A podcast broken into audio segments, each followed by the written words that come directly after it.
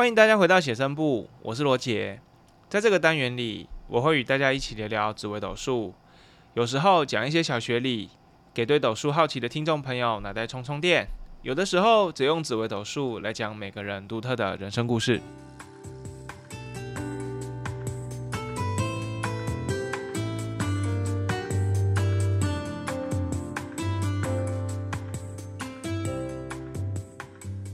Hello，大家好，回到第五集了哈，不是第五集哦，讲错了，回到第六集了。这个节目录到现在第六集，我觉得接下来应该可以录到第六十集了啦。前面想说第一集之后会不会难产，实在是有点害怕。不过能够录到第六集，我相信应该是呃承蒙大家的照顾了哈，谢谢大家。那今天要跟大家聊什么呢？今天是聊一个比较普通的话题啦，今天聊多注意身体健康。我觉得对身体健康这件事情，哈，大家应该都会有一些概念，会多或多或少都有一些想法了。就是，哎，我现在还很健康啊，我现在还很年轻啊，我不知道什么叫照顾身体健康这件事情，或者是我现在做的事情是及时行乐。呃，我觉得我可以理解你的意思，但可能不是我现在想做的事。当然也会有些人给我一些反馈，会觉得说人生就苦短了，注意身体健康好像感觉起来会需要。让自己过得痛苦一点，没那么快乐，哦，会需要说，好像委屈自己，都已经人生苦短了，那不能活得开心一点、自意一点、自在一点吗？对，关于这些想法我都可以理解，因为毕竟我曾经也是一个很自意的认为说，诶，人就是应该好好活在自己当下的人啊，这样。那最近因为家人哈，也就是我父亲，我父亲生病了住院，这样的事情让我有一些概念、有些想法，想要跟大家分享。当然，它是一个故事。那故事的最后，我们不免俗还是会讲到一些诶，紫微斗数可以参考的部分。为什么今天要跟大家讲这个故事这个话题，或者是做这个讨论？我觉得原因比较像是说，呃，我父亲今年已经七十几岁了，好像七十多岁，真的是一个老人家。在现在发达的医学环境之下，我不认为他会需要到住院，或者是身体有差到可能像我这次所看到他的状态。先讲讲他的背景，我父亲在五月多的时候。去做健康检查，在做健康检查的时候昏倒一次，昏倒的时候住院一个礼拜，哎，意识清醒啊，吃吃药啊，还会跟大家聊天啊，跟护士小姐、跟医生都还有良好的互动，一下子就出院了。那个时候当下都觉得说，哎，好像还好，可能就只是一些小小的失灵，就像我们用手机或是用电脑，有些时候开机一幕亮的比较慢，或者是有些时候你的按键坏掉，但是你把那个电源键再按一下之后，它又可以恢复正常。原本的想法是这个样子，后来没想到在这个礼拜哈，在这个礼拜我父亲又住院，住院的原因一模一样，也是昏倒，还是不舒服。可是进去之后才发现说他身体没有办法自行排毒，诶，肾脏的功能比较低下，不知道怎么衰竭，但是他的尿毒指数很高。那我就在想，诶，医生也跟他讲说，你前一次跟这一次住院的状况其实差不多相同，为了同样一个原因。连续住院两次，这一点让我感到好奇了。为什么让我感到好奇？是说哈，呃，我个人会认为，撇除掉一些比较特殊的原因之外，人对自己要照顾自己身体这件事情有很大的责任。也就是说，你的身体好，应该是你长时间有好的行为、好的习惯的累积。那身体不好，也有可能是长时间你在身体的某些运作方面忽略它了，没有做好，所以造成这样的一个结果。所以我就会好奇说了。哎，撇除掉我父亲，可能他年纪大了，在连续这两个月的时间达成这样的结果，是不是背后有什么样的心理因素？造成了他今天得面对这样的一个皮肉上面的苦痛。讲实在话，住院也是蛮辛苦的哈。对，所以也就是说，这一集我想要跟大家分享的部分，不是说啊，我要分享要去责怪说啊，某些人都不好好照顾自己的身体啊，天天只想要过上爽日子啊，或者是太拼啊，把身体搞坏啊，之后再来怨天尤人这些，不是不是不是，没有想要责怪的意思。但我比较想要探讨，就是说，怎么样的一个心理的想法，我会触发。诶，连续发生很多，其实大家已经稀松平常的问题的核心。其实我们都知道要怎么样可以对身体好，或者是我们要知道怎么样才不会陷入困顿。这些方法、这些想法、这些理由，大家都有去分析，并且提出一些一些解方给大家。可是你会发现，相同的问题层出不穷，还是会发生在某些人身上，甚至于会重复发生在同样的一群人身上。那我就会想到底是怎样的一个心理状态，造成人们好像不太愿意，或者是不太容易改变掉自己的现状，而一直跟随着自己的既有习惯走哈。还记得我在这一阵子开始比较努力的去经营我们现在这个频道的时候，我首要先发现的一件事情是关于人的习气，也就是说，我们每个人都会有一个既有的思维模式，对于很多的事情都有一个概念。这个行为模式已经跟着我们十几年、二十几年、数十年的时间，我们运用它已经熟悉到我们甚至不会花时间去思考，它就是一个反射动作就进入了。哦，习气，我认为它是一个，就像我刚刚讲，它的定义是一个固有的思维模式，行之有年，而且毫无例外哦。我得先讲，不论你的想法、你的思维模式再怎么好，它都会有一个盲点存在。所以我觉得今天这个我父亲会住院，而且同样为了同一个原因去住到这个医院里面，肯定也跟习气有关系。习气是开头，就是我们想事情的模式，因为它最不费力，所以我们就直接进去了。那有些时候会在误打误撞，或者是人不舒服，或者是我们身处在一个完全陌生的环境。总而言之，对我们的脑袋来说，这个环境是需要多花一点力气去关注的时候，我们有些时候会偶然间的发现一些不一样的点，就是在我们的感知范围以外的点，一些重要的重点。而这些重点呢，常常就会成为我们改变事情的一个关键。举例来说，对我来说，我发现我自己的习气问题是在我今年五月的时候，因为确诊，确诊待在家里休息，休息了几周的时间。我刚确诊的时候真的很可怕，那个时候生病啊，晚上睡觉睡不着，然后我就想，我就感觉到脑袋里面有一根木头在撞我的头。好啊，有兴趣的朋友可能听了没听清楚，你可以回到呃写生部的贴文，我记得有一有一篇贴文是专门在讲我这个故事的。那这个时候呢，其实这就是那个状态。我因为身体不舒服，所以我的脑袋运转到一个平常不会运转到的状态里面。也就是在这个状态里面，我发现了这个木头撞到头的这个这个情境，它促使我去点到说，诶，我有某些习气的问题，而让我现在尝试要去做改变。我得先说，这改变都不会太容易，因为它违反我们固有的思维模式，所以会痛。呃，我们得说，每个人都会遇到这样的状况，只是说呢，当你遇到这个状况，你有一个契机出现的时候，大概九成的时候，我们都会选择视而不见。视而不见就是我我在深入思考的找到的第二个阶段。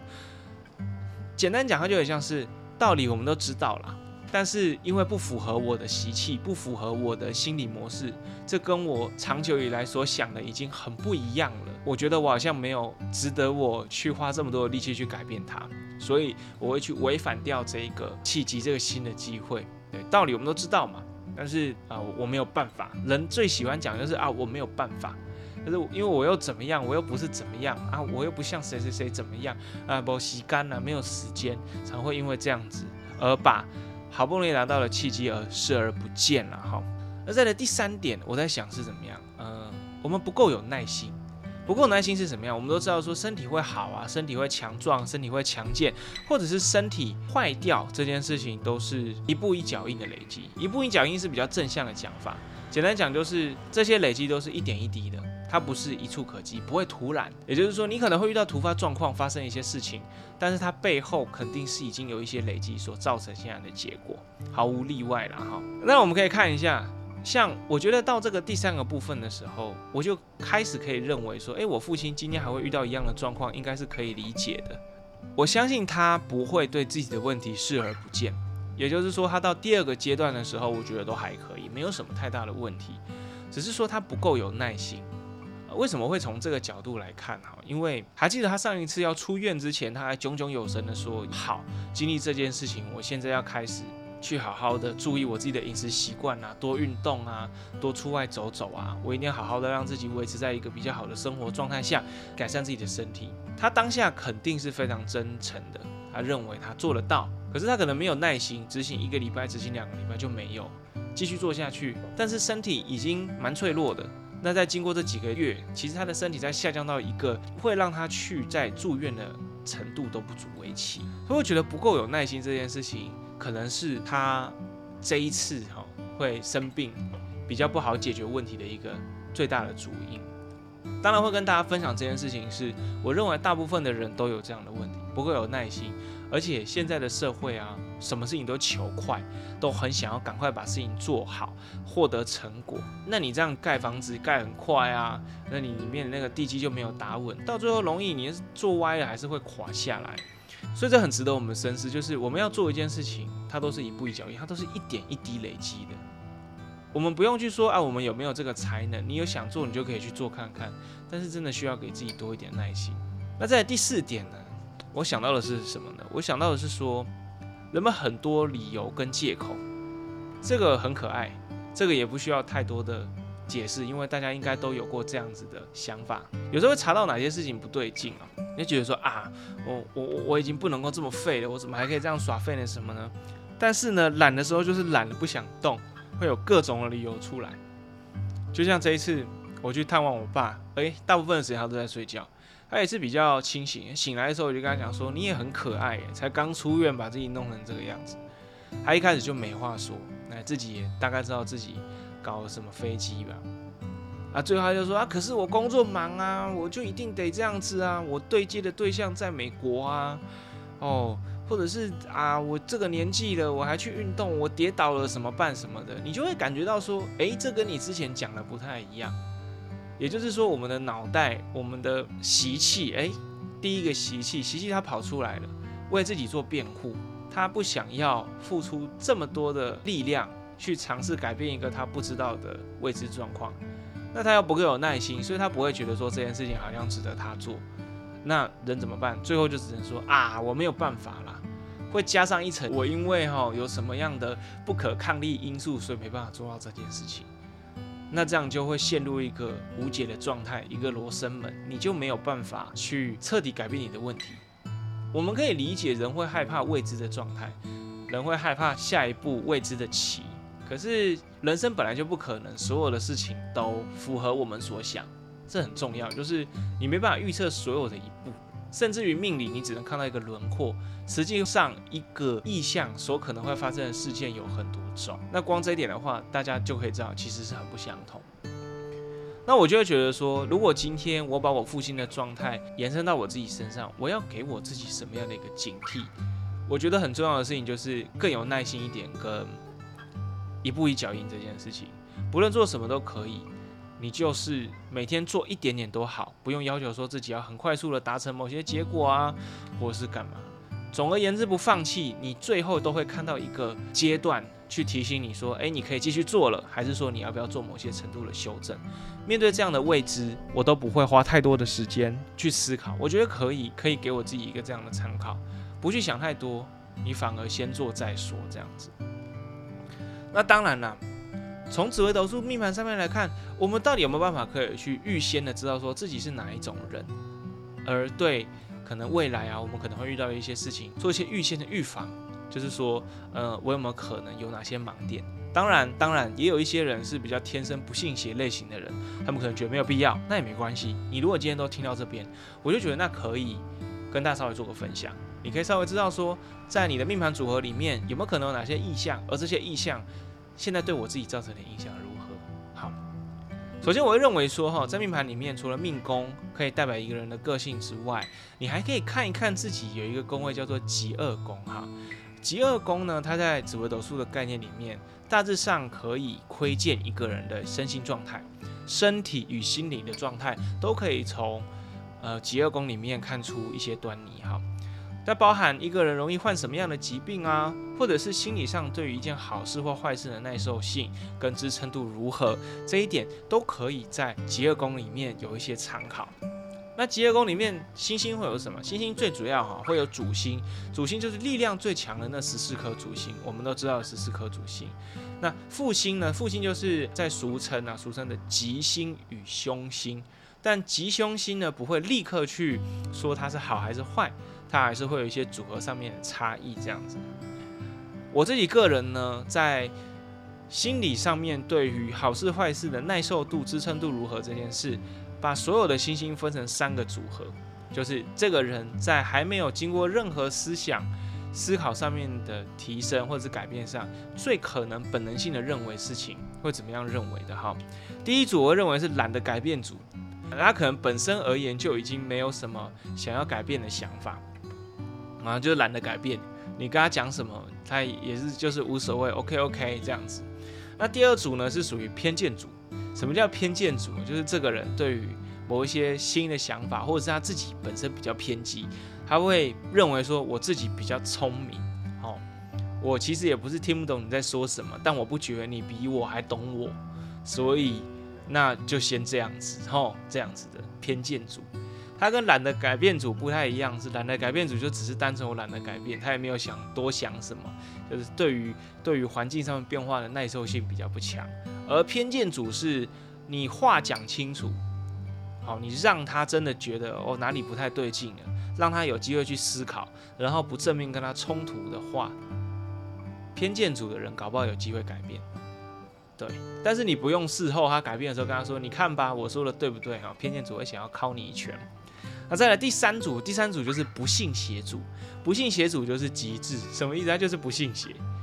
哦，他可能知道哦，他可能知道，但他就是觉得事情不会发生在他身上，所以他可能是最冥顽不灵的人。对你讲话可以有道理，他也听得出你有道理，但他最后就跟你说，但我没有想要做任何的改变。这个是不信邪主。那懒得改变主呢？我们会把哪些主星分别在懒得改变组里面？我会认为哈，如果你的极恶宫里面有紫薇、有武曲、有天同、有太阴、有天象、有天良或七煞的人，你很有可能就是懒得改变组组合的人。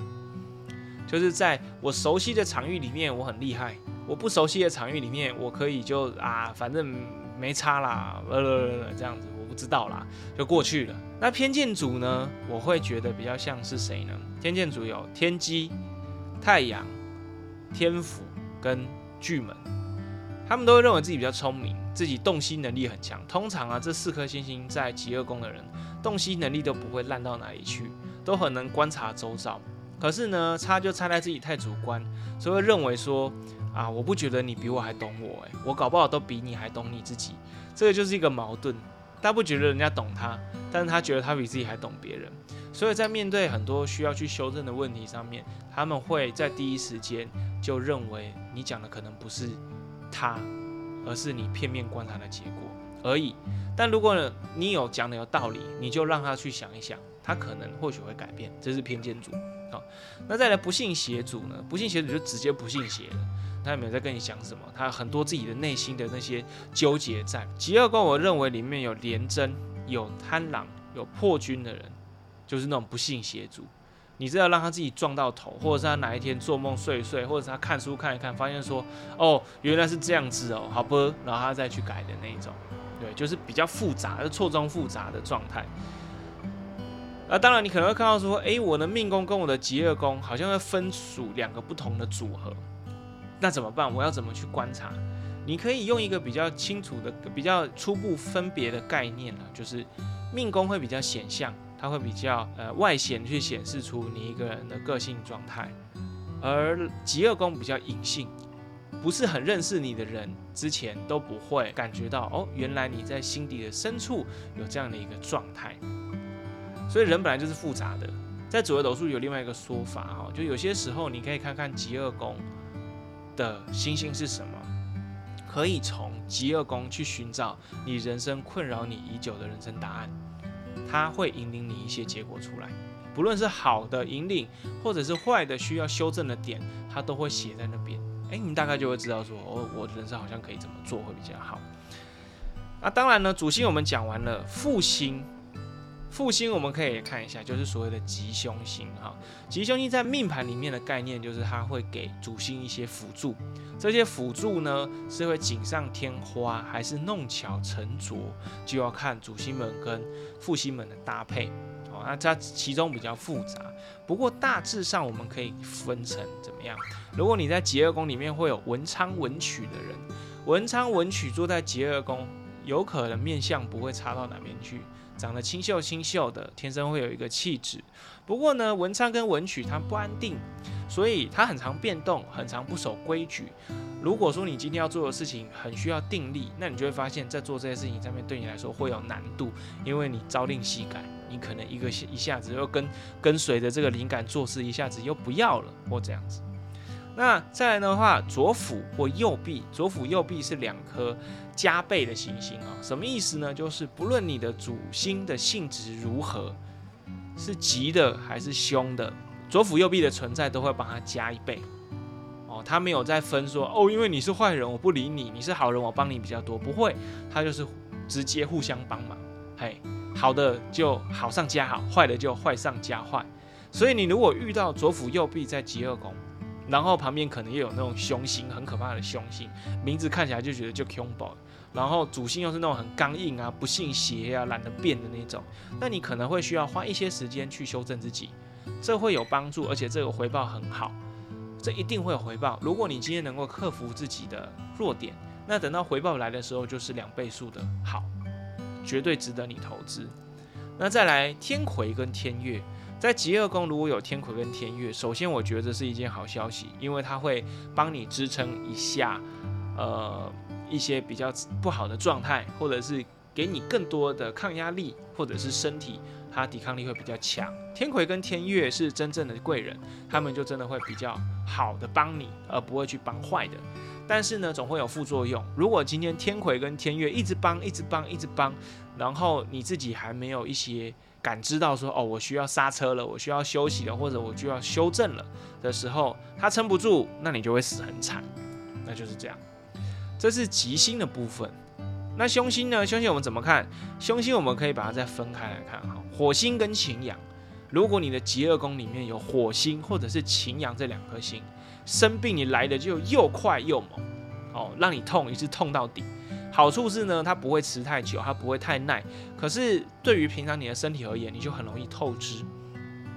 生病来得快，去的也快。但是你睡饱了以后，有些时候体力消耗的也是蛮快的。那如果你今天遇到的是零星或陀螺，零星跟陀螺就是相对于火星擎羊了。他们两个的性质相反，它折磨你啊，折磨你不容易改变，拖很久。可是呢，可是呢，零星跟陀螺的存在可以让某些病程的发展比较慢一点点。如果你做一些合适的调养，你有好好的听话，有尝试去做改变，它是可以争取到一些改善的时间的。也就是说，一开始我们提到凶星跟吉星不是一开始就好，一开始就坏，你可以顺应它的心性。去帮助自己做出最有效率的对策，所以说每个人都有机会。那再来最后还有两个，我觉得比较需要去注意的凶星是地空跟地劫。地空跟地劫，我们就想象是黑洞，它随时随地会把我们的能量吸干。对，所以你如果说在极恶宫有地空地劫，你可能就要随时注意一下身体或者是心灵上面哈状态，随时都在扣分。你可能会需要。多运动一点点，或者是多吃的健康一点点，甚至于在心理上面，你可能会需要去冥想啊，或者是给自己一些固定的方法来缓解掉心理上面的压力，这样会比较好一些些。那说空姐好像听起来很烂，我随时随地都在变得不好，随时随地都在下降，都在都在需要去好像为了活下去而而困惑，倒也不是这样子说，而是空姐她。在极恶宫跟在命宫会有一个特点，就是这个人通常比较有创意，比较天马行空一些些。他是黑洞嘛，黑洞可以把东西吸进来，也可以把东西吐出来。那这种人有些时候就会得到一些诶莫名其妙，我不知道从哪里来的想法。你可以善用这个东西来帮助自己达成人生的一些想做的事情。好，但是在身体健康上面确实是需要注意。今天我父亲的故事让我感到心有戚戚焉，就会觉得说，嗯。我也希望他可能可以经由这一次的的生病，好好的真的想想有没有什么可以改变的机会。当然，在客观上，我们可能会认为人都到这个年纪，要产生一些改变，他还是有一些困难度在。不过对我而言，我比较不会把太多的心情或者是太多的关注都放在父亲生病这件上面。我会比较希望可以从里面去获得一些可以值得我自己改变的核心价值的一些想法，然后。那因为实在是这几天的那种轰炸太多，我就觉得这一集好像可以做出来，来跟大家聊一聊。不知道大家对于自己有没有某些事情啊，或者是某一些盲点，想做的事情没做，或者是身心上面的盲点，甚至于对自己的习气有一些认知，但是会觉得说我没有勇气做改变的哈。如果有的话，当然是想要跟大家分享说，你不必对于这件事情感到太多的害怕，或者是觉得恐惧，或觉得自己好像很没用。对，每个人都有这样的问题，你有想到，我觉得就很棒。好。呃，当然，大家还是要一起加油。今天先跟大家聊到这边了，期待我们下一次再见，拜拜。